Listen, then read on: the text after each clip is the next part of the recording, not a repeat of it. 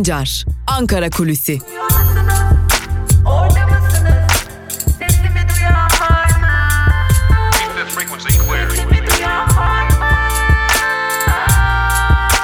Özgürüz Radyo. Özgürüz Radyo. Merhaba sevgili Özgürüz Radyo dinleyicileri. Hafta içi her gün sizlerleyiz Özgürüz Radyo'da ve bugün hafta başındayız. Tarih 18 Mayıs Pazartesi. 18 Mayıs Pazartesi gününde de Özgürüz Radyo'da Ankara gündeminde neler konuşuluyor, neler yazılıp çiziliyor bunları sizlerle paylaşacağız. Malum Türkiye Büyük Millet Meclisi bu hafta açılacak değerli dinleyenler. Eğer bir aksilik olmazsa daha doğrusu AKP ve MHP aç kapat yapmazlarsa Türkiye Büyük Millet Meclisi 23 Nisan özel oturumu sonrası ilk defa 20 Mayıs'ta toplanacak. 20, May 20 Mayıs'ta 14'te saat 14'te bir araya gelmesi bekleniyor Türkiye Büyük Millet Meclisi'nin. Şimdi Türkiye Büyük Millet Meclisi açılacak. Peki Türkiye Büyük Millet Meclisi'nin gündeminde neler var? Biraz onlara bakmak gerekiyor çünkü liste kabarık ama liste halkın sorunlarıyla ilgili falan değil değerli dinleyenler. Liste AKP'nin e, özellikle de pandemi sürecinde ve meclisin kapalı olduğu yaklaşık bir aylık süre içerisinde e, yapmayı planladığı ve Cumhurbaşkanı Erdoğan'ın AKP'lilere hazırlayın getirin talimatını verdiği konuları kapsıyor.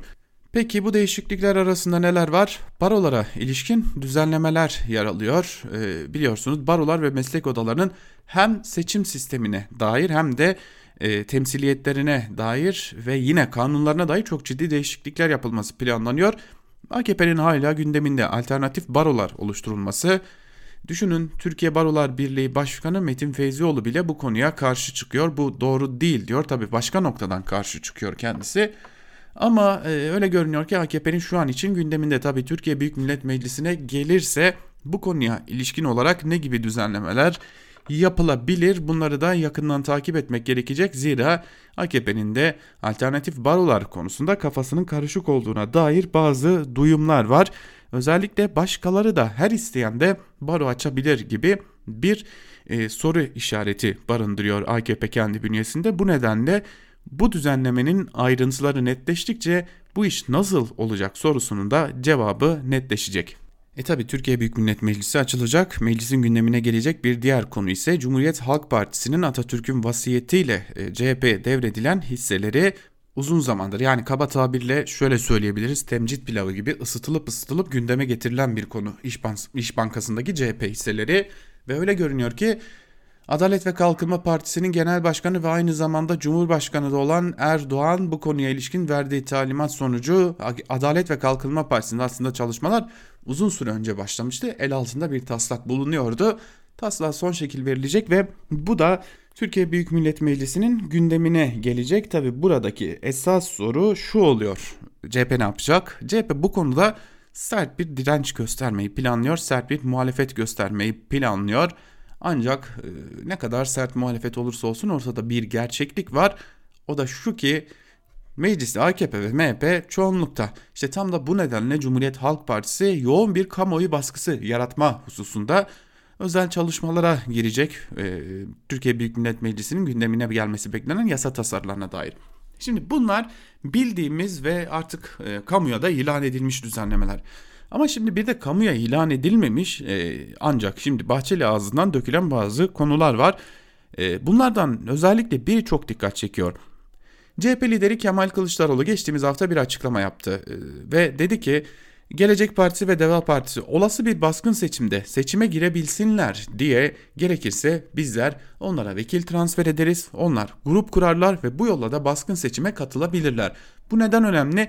Zira ee, Gelecek Partisi ve Deva Partisi'nin alacağı yalnızca %2'lik ya da 3'lük bir oy bile mevcut sistemde %50 artı 1'in yakalanmamasına ve hatta Türkiye Büyük Millet Meclisi'nde çoğunluğun milletvekilleri nedeniyle e, AKP ve MHP'den çıkmasına, muhalefete geçmesine neden olabilir. Bu Türkiye'de yaklaşık 20 yıldır yaşanmamış bir durum. Sadece 7 Haziran döneminde yaşanmıştı ancak o zaman da malumunuz 1 e, Kasım seçimlerine gitmiştik.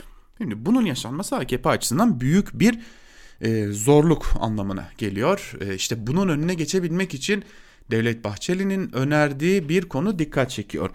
Biliyorsunuz Devlet Bahçeli bir açıklama yaptı ve geçen hafta yaptığı o açıklamada siyasi partiler kanununda bir değişiklik önerdi.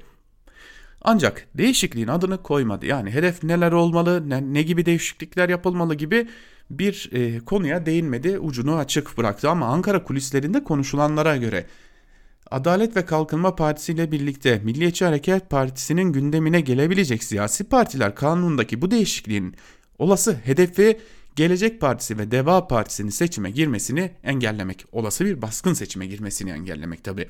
Bu nasıl olacak?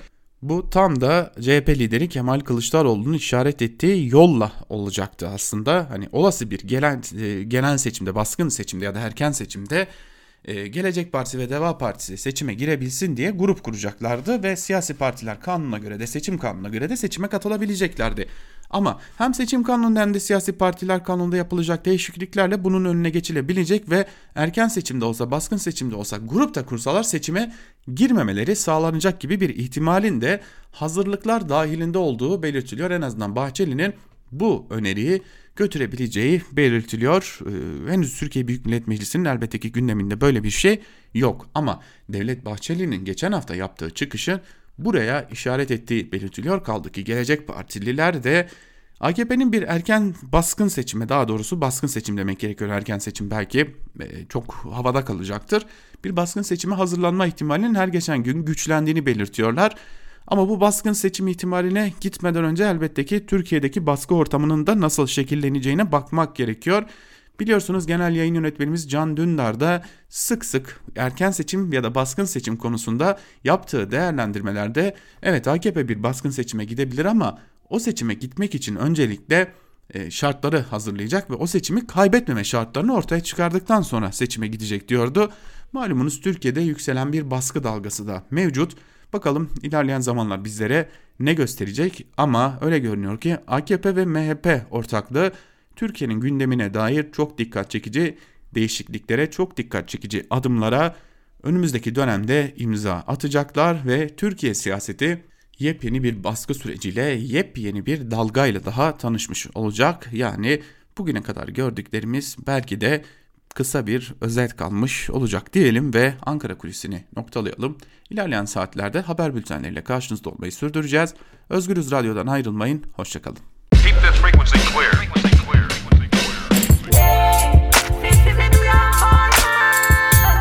Altan Sancar, Ankara Kulüsi.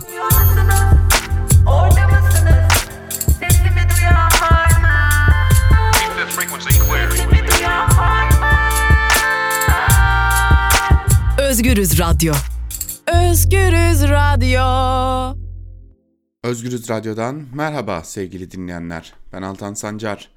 Hafta içi her gün olduğu gibi bugün de Özgürüz Radyo'da gazete manşetleri ve günün öne çıkan yorumlarını aktarmak üzere Türkiye basınında bugün programıyla sizlerleyiz. İlk olarak gazete manşetleriyle başlayacağız. Gazete manşetlerinin hemen ardından da günün öne çıkan kimi yorumlarında neler var bunları değerli dinleyicilerimizle paylaşacağız. Cumhuriyet Gazetesi ile başlayalım. Cumhuriyet Gazetesi'nin bugünkü manşetinde çekin elinizi çocuklardan sözleri yer alıyor. Ayrıntılarda ise şunlar aktarılmış. Başta Rabia Naz vatan olmak üzere şüpheli çocuk ölümü ve istismarını araştıran Türkiye Büyük Millet Meclisi Araştırma Komisyonu'nun raporu tüyler ürpertti. Türkiye'de 12-17 yaş grubunun %9.6'sı evlendiriliyor. Dünyada her yıl 70 bin ergen gebelikten ötürü yaşamını yitiriyor. İstanbul Tabip Odası Çocuk Hakları Komisyonu çocuk yaşta gebeliği skandal sözlerle savunan Profesör Özgüven'e ilişkin hangi doktora sorarsanız 12-17 yaşındaki kız çocukları çocuktur. Aksi insanı biyolojik olarak aygıt olarak görmektir. Çocuk yaşta gebeliği savunmak ise suçtur açıklamasını yaptı. Böyle bir düşünceyi kabul edilemez bulan İstanbul Aydın Üniversitesi Mütevelli Heyeti Başkanı Bak Doçent Doktor Aydın her şeyden önce kız çocukları olan bir baba ve bir toruna sahip olan bir dede olarak bu sözlerden inanılmaz derecede rahatsız olduğum değerlendirmesini yaptı. Evet yani bu ülkede geldiğimiz durum bu. Küçücük kız çocuklarının evliliğinin rahatlıkla savunulabildiği bir dönemi yaşıyoruz Türkiye'de. Niyetleri çok açık başlıklı bir diğer haberi aktaralım. İmamoğlu Cumhuriyet Gazetesi'ne konuşmuş. 27 soruşturma başlatılmasını değerlendirmiş. Haberin ayrıntıları ise şöyle. Ekrem İmamoğlu Beylikdüzü'nde görevde olmadığı döneme ilişkin soruşturma izni verildiğini belirterek bilirkişi raporları bana getirilmedi, iletilmedi. Müfettişin siyasi kimliği de her şeyi anlatıyor dedi.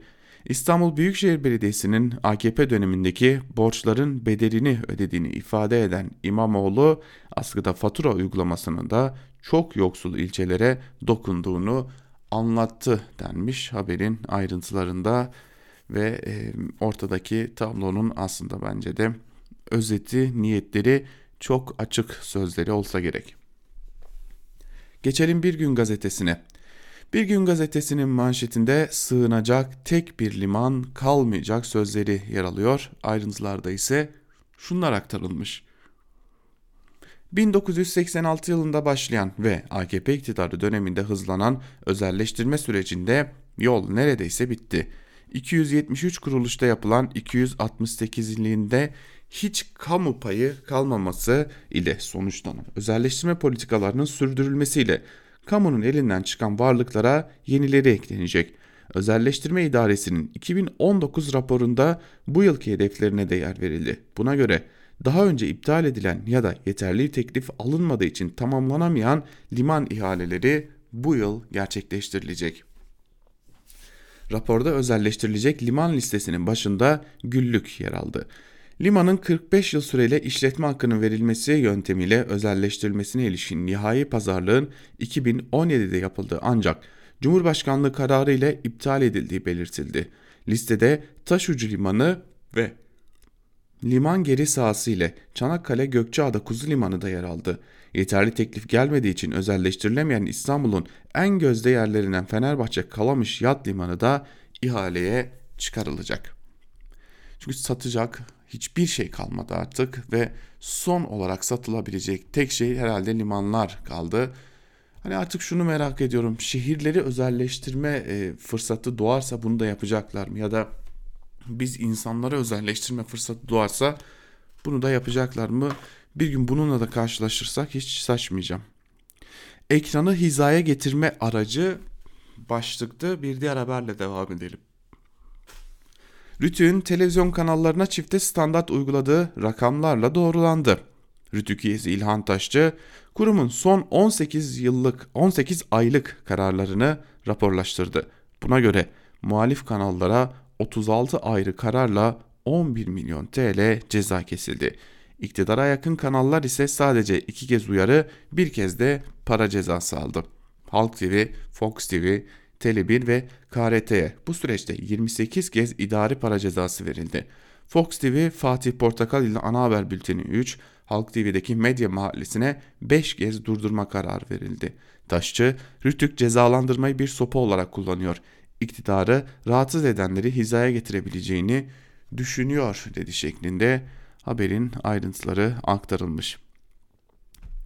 Bana kalırsa bir hizaya getirme amacından ziyade tam anlamıyla susturma amacı burada e, hedeflenmiş durumda. Hani iktidar artık susturmak ya da e, pardon iktidar artık e, hizaya getirmek gibi bir derdi barındırmıyor. E, tek ama tek derdi e, tamamen susturmak. Geçelim Yeni Yaşam gazetesine. Yeni Yaşam gazetesinin manşetinde toplumu koruyacak olan dayanışmadır sözleri yer alıyor. Ayrıntılarda ise şunlar aktarılmış. AKP Genel Başkanı'nın inşaat işçileriyle arasındaki 200 metrelik mesafe aslında otoriter ve tekçi iktidarın halk, halkla arasında yarattığı mesafeyi ortaya koymaktadır. Dolayısıyla burada asıl önemli olan nokta toplumun devlet mekanizması karşısındaki sosyal, siyasal ve demokratik örgütlülüğüdür. Toplumu asıl koruyacak olan kendi örgütlülüğü, özgücü ve dayanışmadır. Bu sözler HDP eş genel başkanı Pervin Buldan'a ait. HDP'den AKP'ye seçim resti başlıklı bir diğer bölümde ise şunlar aktarılmış. HDP'li belediyelere kayyum atanması birçok yerde yapılan eylemlerle protesto edilirken HDP MYK'da yaptığı açıklamada bizler de diyoruz ki hodri meydan kendinize o kadar güveniyorsanız Önce halkın iradesini gasp ettiğiniz yerlerde en kısa zamanda seçime gidelim dedi. Öte yandan yerine kayyum atanan Altınova Belediyesi eş başkanı Casim Budak tutuklanırken gözaltındaki Iğdır Belediyesi eş başkanlarının dosyası içinde gizlilik kararı alındı denmiş haberin ayrıntılarında. İnsanlar artık yemek ve çöple besleniyor başlıklı bir diğer haberi de paylaşalım sizlerle. İstanbul'da ortaya çıkan iki görüntü Türkiye'nin ekonomik durumunu gözler önüne serdi. Bakırköy'de çekilen görüntüde mülteci bir ailenin artık yemek alınır diyerek sokakları dolaştığı görülüyor. Fatih'te çekilen bir fotoğrafta ise üç kadının çöp toplama aracından marketlerin attığı sebzeleri topladığı görülüyor. İki görüntü sosyal medyada milyonlar aç etiketiyle binlerce kez paylaşıldı denmiş bu haberin de ayrıntılarında. Yeni Yaşam gazetesini de burada noktalayalım ve Yeni Yaşam gazetesinin hemen ardından geçelim Evrensel gazetesine. Evrensel gazetesinin bugünkü manşetinde ise elektronik elektronik pranga çalışma kampları, evlere kamera sözleri yer alıyor. Ayrıntılarda ise şunlar aktarılmış. Patron örgütleri salgın bahanesiyle işçiler üzerindeki denetimi ve baskıyı artıracak uygulamalar için adım atmaya başladı.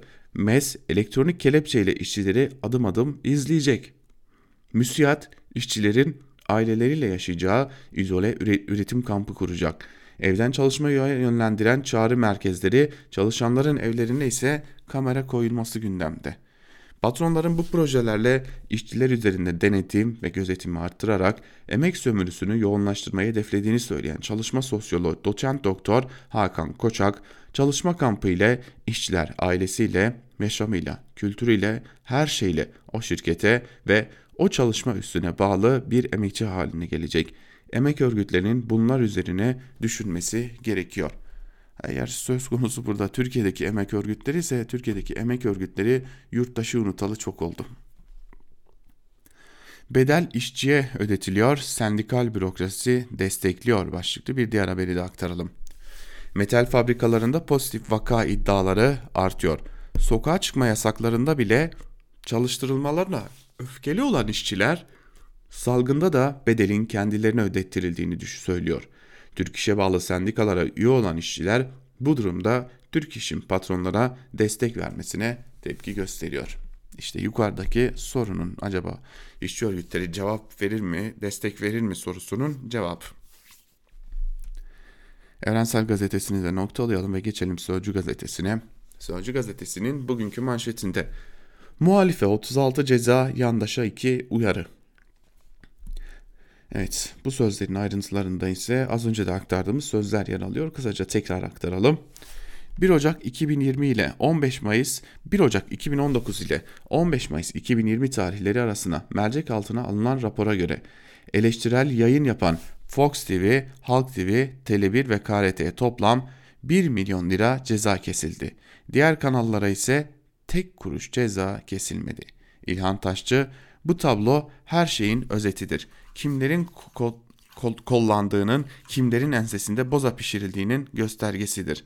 Eleştirel yayına 11 milyon lira ceza verilirken diğerlerine tek kuruş kesilme, kesilmemesi her şeyi anlatıyor diye konuştu denmiş haberin ayrıntılarında. Yine Sözcü gazetesinden bir diğer haberi aktaralım. %50 hayat başlıklı haber ayrıntılarda ise şunlar yer alıyor. 1 Haziran 1 Ekim tarihleri arasında uygulanacak tedbirlere göre toplu taşıma %50 doluluk ve maske kullanımı zorunlu olacak. Şehirlerdeki metro, otobüs, dolmuş sayıları dikkate alındığında %50'lik doluluk oranı sağlık getirecek ama çileye dönüşecek. Ayrıca trafik kuralları ile yasaklama ve kısıtlamalara yönelik yoğun denetimler artırılacak. Her alanımızda sosyal mesafe olacak denmiş haberin ayrıntılarında. Örneğin şunu e, merak ediyorum. Yani bir metro İstanbul ve Ankara'da özellikle bir metroda %50 doluluk nasıl sağlanacak? Ya da e, bir metrobüste %50 doluluk nasıl sağlanacak? Bunlar sadece alınan kararlar. Yani alınması için, alınmak için alınan kararlar. Başka hiçbir şey değil. Geçelim Karar Gazetesi'ne. Karar Gazetesi'nin manşetinde gençliğin umutsuz bayramı sözleri yer alıyor. Ayrıntılar ise şöyle. 19 Mayıs öncesi Türkiye'de gençliğin durumuna ilişkin veriler düşündürücü tabloyu ortaya koydu. 15 yaş üstü işsizlik son 40 yıldaki en yüksek seviyeye ulaştı. Üniversite eğitiminin kalitesindeki geriye gidiş ve ne çalışan ne okuyan oranının %26'ya ulaşması nüfus içindeki en dinamik kesim olan 13 milyonun içinde bulunduğu sıkıntılar için en ciddi uyarı oldu. Raporda üniversitelerdeki artışa rağmen eğitimdeki kalitenin alarm verdiği belirtilerek kayıt dışı istihdam nedeniyle gençlerin salgın desteklerinden de yararlanamadığına yer verildi. En dinamik olması gereken kesimin ekonomik ve siyasi hayatta yer edinememesinin ise sosyal dış dışlanmaya yol açtığı kaydedildi. Gençlerin bayram yapamadığını ortaya koyan tablo kritik başlıklarda acil önlem alınmasının gerekliliğini gösterdi deniyor haberin ayrıntılarında. Özal örneğini verip Erdoğan'ı uyardım başlıklı bir haberi de paylaşalım sizlerle. Gelecek Partisi lideri anayasa değişikliğine ihtiyaç olduğunu ama bu yönetimin otoriterleşmeyi artıracağını söyledim. 12 Eylül Anayasası Özal'ın baş, başbakan olacağını öngöremedi. Anayasalar bir dönem için yapılmaz dedim ifadelerini kullandı. Bu arada Davutoğlu erken seçim için de bir değerlendirmede bulunmuş. O da şöyle ipler Bahçeli'nin elinde. Türkiye erken seçimcisiz 2022'yi göremez. Daha 2 yıl önce sandık konuldu. Şimdi erken seçim konuşuluyor. Bu yönetimde problemin göstergesi deniyor haberin ayrıntılarında. Geçelim Milliyet Gazetesi'ne, Karar Gazetesi'nin ardından. Milliyet Gazetesi'nin manşetinde sosyal devlet örneği olduk sözleri yer alıyor. Ayrıntıları aktaralım sizlere. Salgında güçlü hükümetlerin uzun vadeli politikalarla icraatlarının ne kadar kıymetli olduğunu görüldüğünü anlatan Meclis Başkanı Şentop, biz hükümet sistemi değişikliğiyle bu dönemde avantaj sağladık. Başarımızın sebeplerinden biri de bu dedi. Sürecin devletlerde temel hususların yeniden gözden geçirileceği bir dönemin önünü açacağını da söyledi deniyor. Haberin ayrıntılarında Mustafa Şentop kim diye soracak olursanız meclis başkanı ama e, mecliste görüşülecek acil bir şey yok diyerek meclisin kapalı olmasını savunan meclis başkanı e, geçmişi de zaten farklı bir isim. E, bunlar da ilerleyen zaman dilimlerinde elbet konuşulacaktır ama öyle sosyal devlet olduk. Kredi verilerek sosyal devlet olunmaz. Bin liralık çek verilerek sosyal devlet olunmaz. E, ve bu yönetim sistemiyle bu gidişle devlet bile olunmaz. Geçelim bir diğer gazeteye Hürriyet gazetesine. Virüse radar manşetiyle çıkan Hürriyet gazetesinin manşetinin ayrıntılarında ise şunlar yer alıyor. Polis ve jandarma işbirliği her noktada arttırılacak. Karma ekiplerle çok daha sık kontrol yapılacak. Denetimlerde sosyal mesafeye dikkat edilecek. Özellikle şehirler arası otobüsler sık sık durdurulacak. Otobüslerde maske takılması zorunlu olacak. Hiçbir otobüs kapasitesinin %50'sinden fazla yolcu alamayacak. Trafik ekipleri özellikle kazaların yoğun olduğu güzergahlarda görünür olacak. Kazaların çok sık yaşandığı 5-7 saatleri arasında sürücüler araç dışına davet edilecek. Sürücülere uykusuzluk ve dikkat kaybı kontrolü yapılacak, dinlenmeleri sağlanacak. Tarım işçisi taşıyan araçlar gece yola çıkamayacak deniyor haberin ayrıntılarında. Peki uçaklar hani yapay havalandırmaları var onların da. Onlar ne olacak? Yine yapay havalandırmaları olan AVM'ler ne olacak? Yani önlem alıyoruz demek için önlem almaya devam ediyorlar. Sabah gazetesine geçelim. Sabah gazetesinin manşetinde psikopat aileye CHP sahip çıktı sözleri yer alıyor ve ayrıntılarda ise yine hedef göstermeler var. Küçücük bir paylaşalım ayrıntıyı. Gönüllere taht kuran Vefa Sosyal Destek Grubu'nu yapılan açık, alçak saldırının suç makinesi faillerine CHP'nin sahip çıkması infial yarattı. Olaya karışan anne Serhat Yıldırım'ın yaralama, hırsızlık, baba Hüseyin Yıldırım'ın kasten yaralama, silah bulundurma, kardeş DY'nin de kasten yaralama suçlarından kaydı olduğu ortaya çıktı. Eren Yıldırım Olay sonrası CHP il teşkilatı tarafından saklandı. Adliyeye CHP'li vekilin konvoyuyla götürüldü. Kılıçdaroğlu suç makinesi aileyi arayıp yanınızdayız dedi. CHP'nin bu tavrına tepki büyük oldu. Şimdi buradaki esas soru ne biliyor musunuz sevgili dinleyenler? hani ortadaki adli bir e, vakayı ya da adli bir dosyayı hadi öyle adlandıralım. Hani bir hedef gösterme olmadı diyelim ki oldu hedef gösterildi bu ülkenin en üst makamı tarafından bir hedef gösterildiğini de biliyoruz ama hadi diyelim ki bunlar olmadı. Bir gazete bir ailenin fotoğrafını yayınlayıp üstüne üstelik o ailenin kişisel verilerini bakın sabıka kayıtları kişisel veridir. Sabıka kayıtlarını böyle açık seçik gazetenin manşetinden veremez. Bu bir suçtur. Bunun etik kurallara göre de suç olduğu bellidir. Basın etiğine göre de suç olduğu bellidir. Bu e, kişisel verilerin korunması kanununa göre de suçtur. Bunu yapamazlar. Ama gelin görün ki eğer iktidarla iç içeyseniz, eğer iktidarın yandaşıysanız, eğer iktidarın gazeteciyseniz bu suçu işleyebiliyorsunuz. Ee, bu arada habere imza atan muhabirin adı da Murat Karaman'mış. Bunu da aktarmış olalım. Bir e, ailenin kişisel verilerini fotoğraflarıyla birlikte kalkıp manşetten duyuramazsınız. Bunun adı gazetecilik olmaz. Geçelim Yeni Şafak gazetesine biz. Yeni Şafak'ın manşetinde ise sağlık göçüne önlem alınsın sözleri yer alıyor.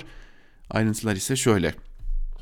Salgının uluslararası düzeydeki mu- muhtemel sosyoekonomik ve siyasal etkilerinin de ele alındığı raporda Türkiye'nin destek isteyen ülkelere yardım devam etmesi öngörülüyor. Dış yardımlara devam etmek yerinde olacaktır. Devletlerin salgınla mücadelede yalnız kaldığı bu dönemde yapılan yardımlar yumuşak güç araçlarına dönüşebilir.'' Rapordaki diğer tespitler şu şekilde. Avrupa Birliği bu süreçte en ağır hasarı alan aktörlerden biri olacak. Üyelerin sınırları kapatmaları ve birbirlerinin malzemelerine el koyması AB'nin bir diğer değerler ailesi olmaktan ziyade çıkar birliği olduğunu gösterdi. ABD ve Çin ise Covid-19'u propaganda aracı olarak kullanıyor. Yeni soğuk savaş başlayabilir. Şimdi bu e, raporu hazırlayan kurumun e, ayrıntılarına bakıyorum. Polis Akademisi tarafından hazırlanmış e, rapor ve e, çok dikkat çekici cümle ise şu. Türk sağlık çalışanlarına yüksek ücretler ve uygun fırsatlar sunarak kendilerine çekmeye çalışabilirler diyor Avrupa için. Biz bunun e, haberini e, salgının ilk başlarında verdik. Dikkat çekici transfer e, teklifleri geliyor. Yani salgının ilk 10. gününde e, dünyanın birçok yerinden sadece Türkiye değil dünyadaki birçok e, hastaneye, doktora e, sağlık transferleri yapıldığını biliyorduk. E, teklifler geldiğini biliyorduk ve işte polis akademisi de bunu söylemiş. E, tabii burada bir itiraf da var. Yüksek ücretler biz sağlıkçılarımızı koruyamıyoruz ücret konusunda. Onlar da gelen teklifleri değerlendiriyorlar böylelikle. Neyse geçelim Akit'e. Akit'in manşetinde CHP HDP'nin yoldaşı sözleri yer alıyor. Yine aynı şekilde bir aile hedef gösterilmiş. Ayrıntılar şöyle. Van'ın Özalp ilçesinde PKK'li teröristler yardım dağıtan Vefa Sosyal Grubu üyesi iki kişiyi şehit ederken Adana'da CHP Yüreğir Gençlik Kolları Başkanı olduğu tespit edilen Eren Yıldırım'ın aralarında kaymakam Oğuzhan Bingöl'ün de kaldığı yardım organizasyonuna saldırması CHP-HDP fikir birliğini inşa ifşa etti. AKP'li Mehmet Erdoğan, HDP'nin CHP'nin oylarıyla mecliste olduğuna dikkat çekerken MHP'li Cemal Engin Yurt'ta Adana'daki saldırının PKK seviciler tarafından yapıldığını söyledi.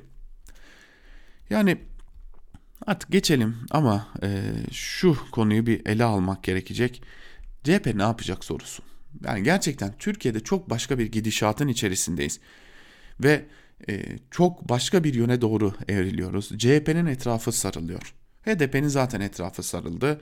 E, HDP zaten teslim alınabilsin diye ellerinden e, geleni yapıyorlar. E, HDP de teslim olmamaya çalışıyor. Teslim olmuyor da. Ama e, şimdi aynı şey CHP'ye de yapılıyor. Yani Türkiye'de adım adım muhalefet teslim alınıyor ve büyük bir kapatmanın içerisine giriyor. Asıl soru şu. CHP ne yapacak? CHP bu konuda ne gibi adımlar atmayı düşünüyor? CHP ne yapacak? Bu sorular çok önemli. Artık önümüzdeki birkaç günün, birkaç ayın hatta bu soruların cevaplanması gereken süreç olacağını hepimiz biliyoruz. Zira Türkiye Büyük Millet Meclisi'ne gelecek kanun teklifleri bu soruların cevaplanmasında geç kalınması halinde artık hiçbir şeyin Türkiye'de çok daha fazla bir biçimde eskisi gibi olmayacağını da gösterecek diyelim. Ve noktalayalım biz. Gazete manşetlerini noktalayalım. Gazete manşetlerinin manşetlerinin ardından da e, dikkat çeken köşe yazılarında neler var onlara bakalım. Şimdi hafta sonuydu çok tartışıldı biliyorsunuz. E, Cihat Yaycı'nın e, aslında nasıl derler pasif göreve çekilmesi çok tartışıldı Genelkurmay'da. Bu konuya ilişkin bir yazıyı paylaşalım ilk olarak. Nedim Şener e, gazete Hürriyet'te yazıyor. O karara dair başlıklı yazısının bir bölümünde Nedim Şener şunları kaydediyor. Kürsüde konuşan, konuşan Cumhurbaşkanı Erdoğan, Libya ile yapılan deniz yetki alanlarının sınırlandırılmasına dair mütabakata yönelik eleştirileri cevaplarken muhtıranın Türkiye hukuku ve uluslararası hukukla çelişen yönünün bulunmadığını vurguluyordu. Cumhurbaşkanı Erdoğan'ın o konuşmasından sadece 5 ay sonra tüm Amiral Cihat Deniz Kuvvetleri Komutanlığı Kurmay Başkanlığından Genelkurmay Başkanlığı emrine ataması siyasi görüşü ne olursa olsun her kesimde şaşkınlık yarattı. Kamuoyunun iki gündür merak ettiği ise bu kararın gerekçesi oldu. Çünkü yaycı FETÖ-METRE yanında Libya ile imzalanan muhtıra ve Yunanistan'ın Ege konusundaki taleplerine karşı Türkiye'nin tezlerini güçlendiren çalışmalarıyla Türkiye'nin e, Türkiye'nin menfaatleri için çalışan biri olarak biliniyor. Elbette yaptıkları ve yazdıkları Libya anlaşmasından rahatsız olduklarını açıklayan ABD, AB ülkeleri, Kıbrıs Rum kesimi, Yunanistan ve İsrail gibi ülkeleri rahatsız etti. Ama Erdoğan o konjonktürde 22 Aralık 2019 günü Gölcük'te yaptığı konuşmada Cihat Yaycı'yı örnek gösterip sahiplendi. En başından anlatayım biliyorsunuz diye başlayacağım çünkü ben de yeni öğrendim. Düşman gemilerine su altından torpido atan gemilerde torpidoyu hedefine yönlendiren, onları güdümleyen bir tel var. Torpido ateşlendiğinde o telle hedefe yönlendiriliyor. Bir ucu atış yapan gemide olan tek kullanımlık tel torpido hedefini vurduğunda kopuyor. Gölcük Donanma Komutanlığı tarafından 2019 yılında böyle bir tel için 1,5 milyon TL tutarında bir ihale yapılır. İhaleyi kazanan firma sudaki korozyona karşı dayanıklı olması için üzeri özel bir cila ile kaplı torpido güdüm telini hazırlayarak muayeneye getirir. Torpidonun ateşlenmesi ve hedefe gidişi sırasında açılması gereken tel üzerine sürülen cilanın birikmesi sonucu açılmaz. Dolayısıyla güdüm telinin üzerinde cila birikmesi patlayıcının menzile kadar gitmemesine sebep olur. Atış sırasında sıkışan kablo kopar. Muayene komisyonundaki torpido uzmanı bir mühendis yüzbaşı devletin haksız ödeme yapmaması için kusurlu kablonun teslimine karşı çıkar. Bu arada yüzbaşı muhalefet şehrinin kaldırılması için baskı yapıldığı duyumları alınınca Deniz Kuvvetleri İstihbarat Başkanı tarafından Deniz Kuvvetleri Kurmay Başkanı Amiral Cihat Yaycı'ya iletilir. Yaycı da muayene komisyonu üyelerine kimse telkin ve baskıda bulunmayacak, bunların bulunanlar hakkında kanunu işlem yapılacaktır diye emir verir.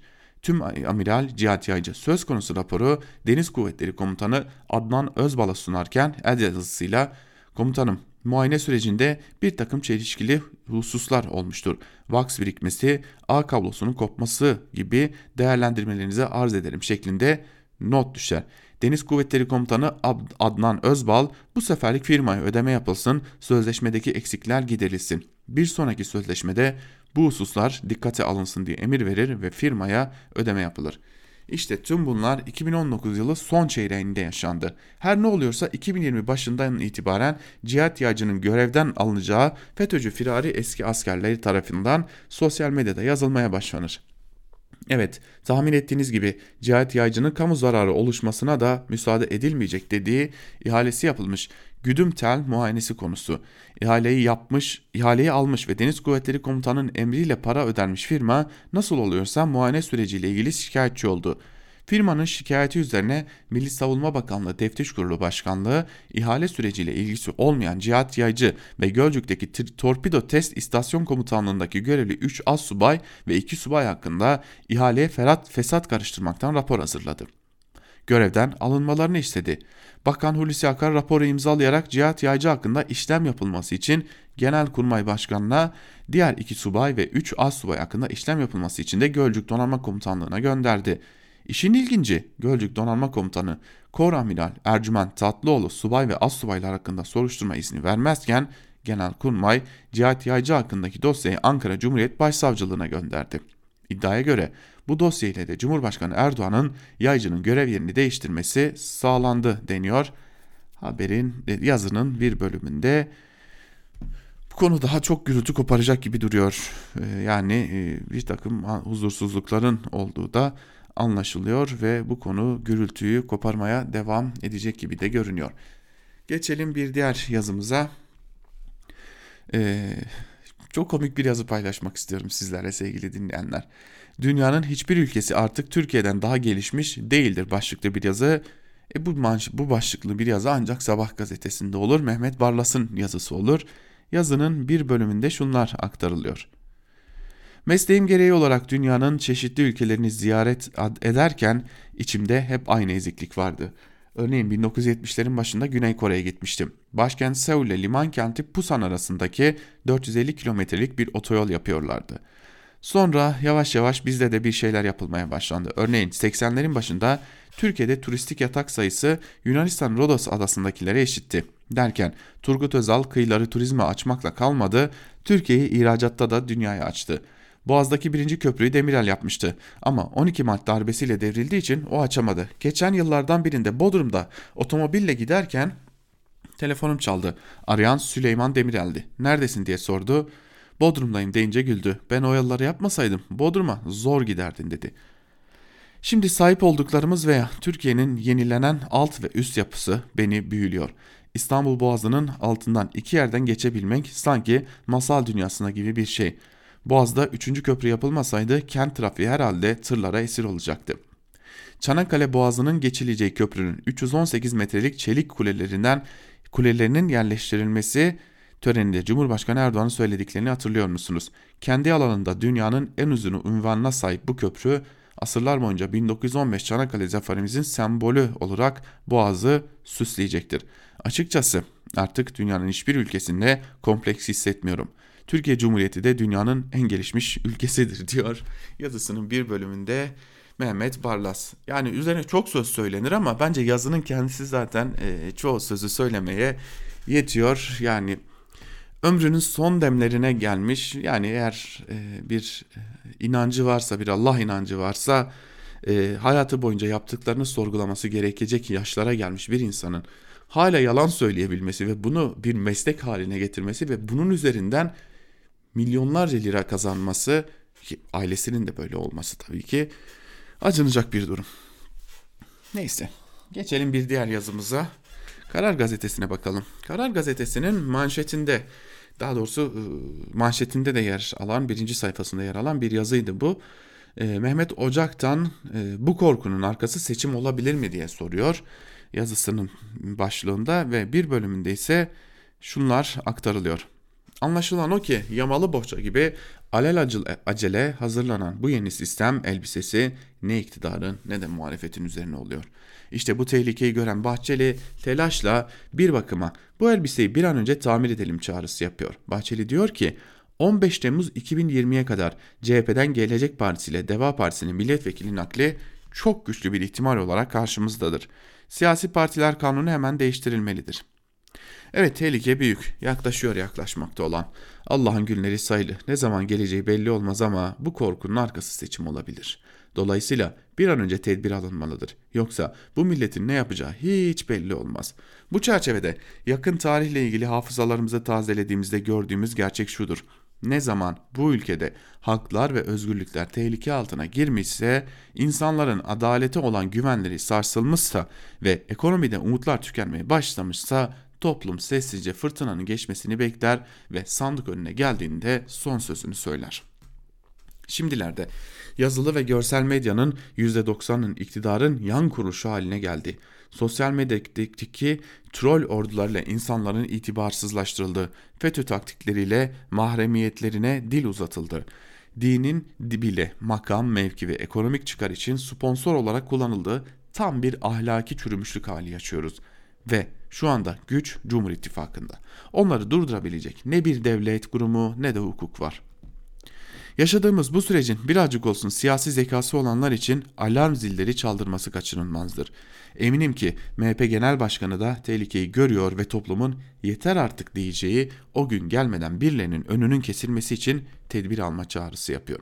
Zira bu işlerin nereye evrileceğini en iyi Bahçeli bilir. 2002 seçimleri öncesindeki siyasi hamlesinin nasıl sonuçlar ürettiğini çok iyi bilmektedir ve bunu bizzat yaşayarak tecrübe etmiş bulunmaktadır diyor Mehmet Ocak'tan da yazısının bir bölümünde.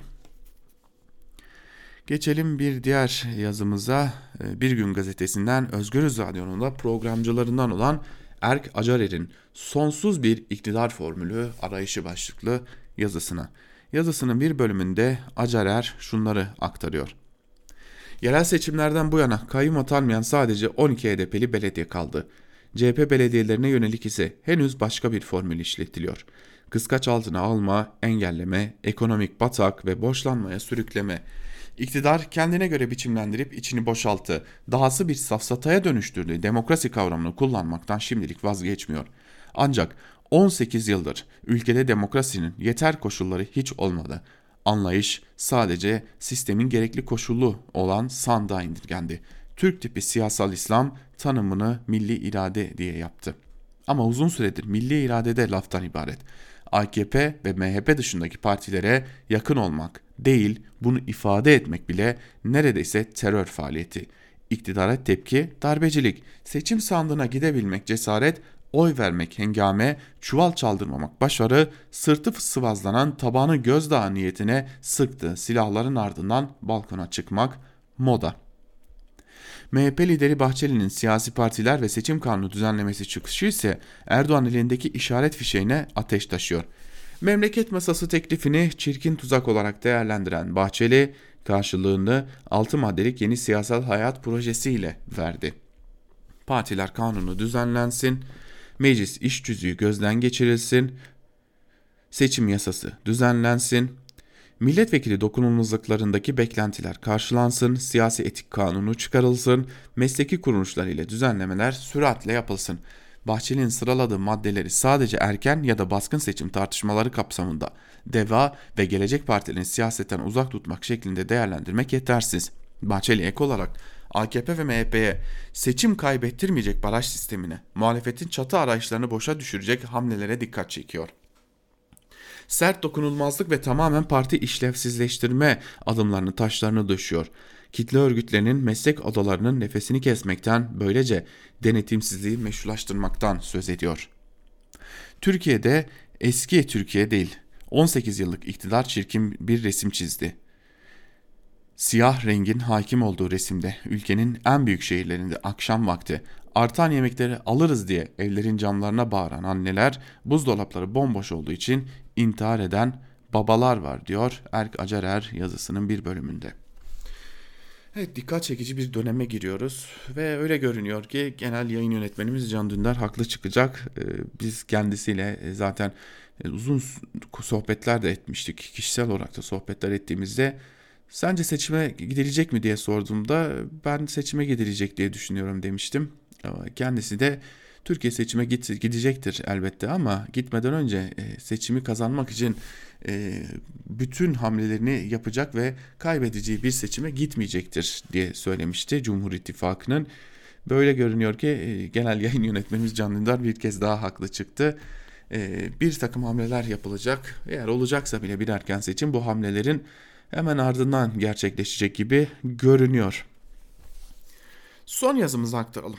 Gazete Duvar'dan İrfan Aktan'ın yazısını paylaşalım. Darbe çoktan yapıldı başlıklı yazısının bir bölümünde ise İrfan Aktan şunları kaydediyor. Sanıldığının aksine iktidar yeni bir darbeye hazırlanmıyor. Darbe zaten yapıldı ve şu an daimileştirilmeye çalışılıyor.